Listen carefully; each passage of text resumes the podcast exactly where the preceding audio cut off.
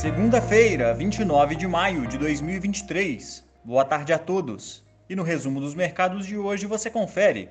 O Ibovespa caiu 0,52%, fechando aos 110.333 pontos, em dia de liquidez global bastante reduzida.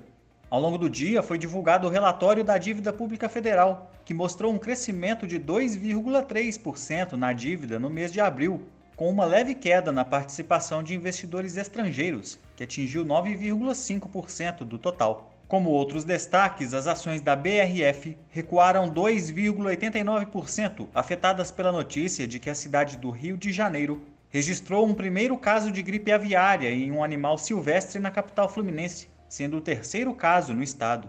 As ações da Movida fecharam em baixa de 0,63%, após a companhia anunciar que decidiu pela descontinuidade das projeções vigentes, que visava atingir um crescimento de frota em mais de 250 mil automóveis até 2025. O dólar à vista, às 17 horas, estava cotado a R$ 5,01, em alta de 0,48%.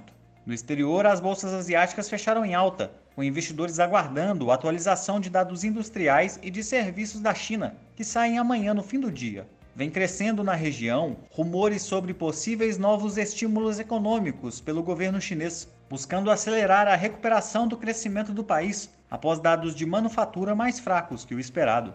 Por lá, o índice Xangai Composto subiu 0,28% e no Japão, o índice Nikkei fechou em alta de 1,03%.